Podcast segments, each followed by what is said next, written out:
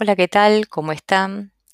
Eh, Alexander Nogueira me pidió que hable sobre la autoaceptación en alguien que no acepta ser tartamudo. Y ya aquí estaríamos hablando de una contradicción, porque no me puedo autoaceptar si no acepto que tengo tartamudez, ¿no? Yo creo por experiencia propia que antes de autoaceptarme o la autoaceptación, uno tiene que pensar en que tenemos una característica diferente a las demás personas, que radica en nuestra manera de comunicarnos. No es ni mala ni buena, solamente es diferente. Esto parece un juego de palabras. Eh, autoaceptación y aceptar ser tartamudo, para mí es lo mismo. Es decir, yo primero tengo que pensar que tengo una característica como tantas otras que poseo, obviamente, y que quizás no me guste, como otras tantas que también tengo. ¿Por qué no? Me parece que hay que plantearlo desde dos puntos de vista. Pero antes que nada, yo mm, no puedo de la noche a la mañana aceptar mi tartamudez, eh, porque si soy un adolescente o un adulto que tiene un largo camino transitado, donde hubo desaciertos, desilusiones, vulnerabilidades, burlas, desencantos, frustraciones. Entonces, eso va a hacer que me cueste más el aceptar esta característica de mi habla. Y por otro lado, cada persona con tartamudez es diferente. Todos tenemos un carácter diferente, una personalidad diferente, una situación de vida familiar y social diferente que también influye sobre nuestra percepción de tartamudez, sobre nuestro autoenfoque de cómo hablamos. Es por eso que es tan importante conocernos interiormente. ¿Qué quiero decir con esto? Necesitamos saber qué tipo de emociones tenemos ante las situaciones que se me plantean a diario. Necesitamos conocer qué sentimientos tenemos ante acontecimientos que ocurren en nuestra vida. Si podemos distinguir qué cosas nos hacen daño de las que no, entonces probablemente podamos comenzar un nuevo camino. ¿Y por qué digo esto? Porque es muy importante tener en claro qué nos mueve dentro nuestro.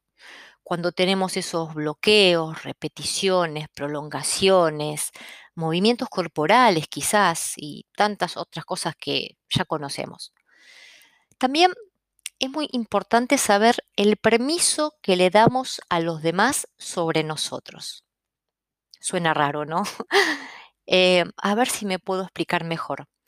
Es importante la autoridad que le conferimos a los demás, pero sobre nuestro propio punto de vista sobre cómo hablamos y cómo dejamos que eso influya.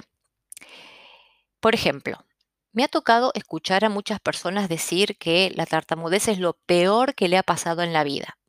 Y los entiendo, porque para mí, en mi juventud, también era lo peor. Porque estábamos en una etapa donde, de acuerdo a nuestra situación, a nuestro círculo social, a nuestras amistades, familiares, formas de crianza. Todo confluía para que pensáramos que nuestra manera de hablar era mala. Pero no es así. Es diferente, nada más.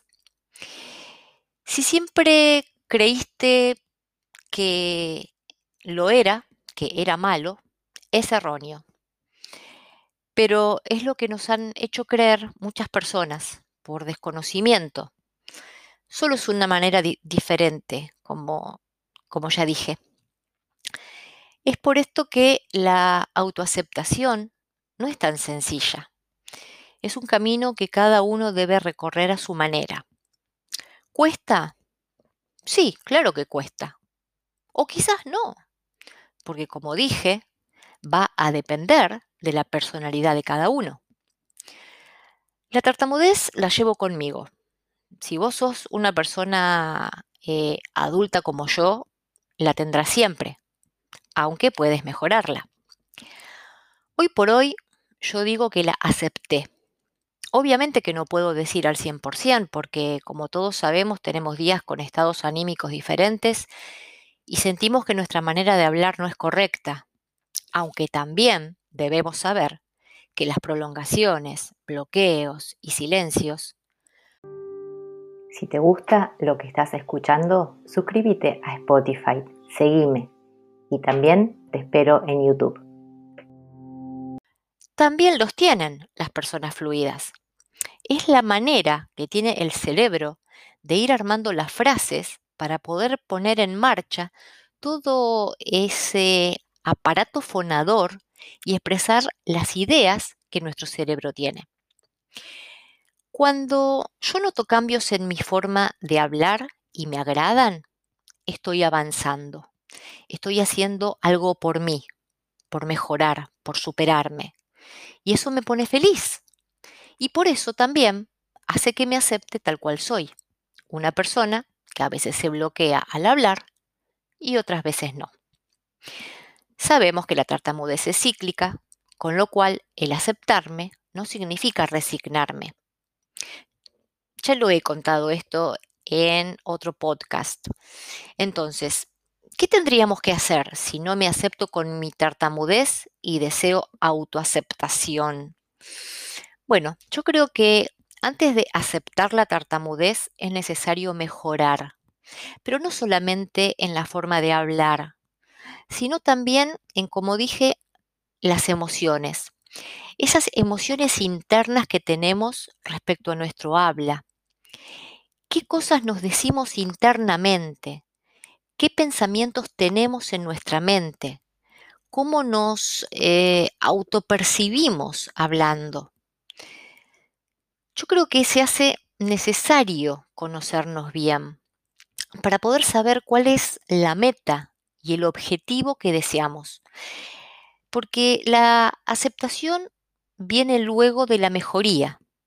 Obvio que desde mi punto de vista personal, siempre lo digo y lo repito, porque si yo me siento cómodo con mi forma de hablar, eh, está todo bien, pero si tengo vergüenza, tengo miedo, me pongo ansioso, me sudan las manos, no miro a los ojos y tengo un sinfín de sensaciones, sentimientos y emociones que creo que me perjudican, entonces eso va a hacer que yo no me acepte. Por lo tanto, lo mejor es iniciar algún tipo de camino, ejercicios, conversación con alguien, algo que a mí me dé un grado de felicidad, por así decirlo. Porque donde noto que tengo una mejoría, por ejemplo, que puedo expresarme tranquilamente con determinadas personas, eh, porque cuando estoy cómodo, estoy feliz y todo es más fácil. Si yo puedo dejar de lado emociones negativas que llegan a mi cabeza y a mi corazón cada vez que hablo, voy a poder mejorar mi habla.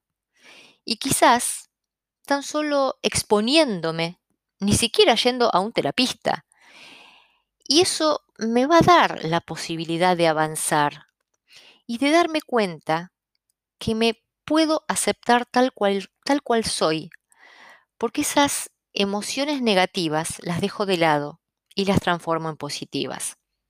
¿Cómo hago? Bueno, por lo menos yo no les doy cabida. Me enfoco en mi comunicación y no en la forma. Me enfoco en lo que deseo decir y no en cómo me miran. Y, bueno, sí, sé que es parte de un proceso, es difícil, pero también sé que se logra. Yo lo logro a diario, porque hablo a diario y pongo en práctica el dejar de lado emociones negativas sobre mi habla, porque así puedo hablar tranquilamente. Y otras veces voy a estar hablando con saltitos o bloqueos. Bueno, creo que lo mejor es hacer algo por nosotros mismos, iniciar algún camino de mejoría y eso nos va a dar la confianza suficiente para empezar a aceptarnos. Los reto a que diariamente hagan algo por ustedes. Lo que crean les sirva, como dije, desde hablar, leer, informarse, estudiar, no sé, conversar en familia, con amigos. todo lo que crean que es útil para mejorar su forma de hablar y así cambien sus emociones internas, va a ser útil. ¿Por qué? Y porque la mente tiene eso. Si ustedes creen que algo les sirve, entonces sirve. Si creen lo contrario, la mente también lo pensará igual. Bueno, sean valientes, comiencen a buscar el camino que necesitan para una mejoría, porque luego la aceptación llega sola. Y se van a dar cuenta que es una característica más de la persona, de la personalidad, como tantas otras. Bueno, te espero en el próximo podcast. Chao.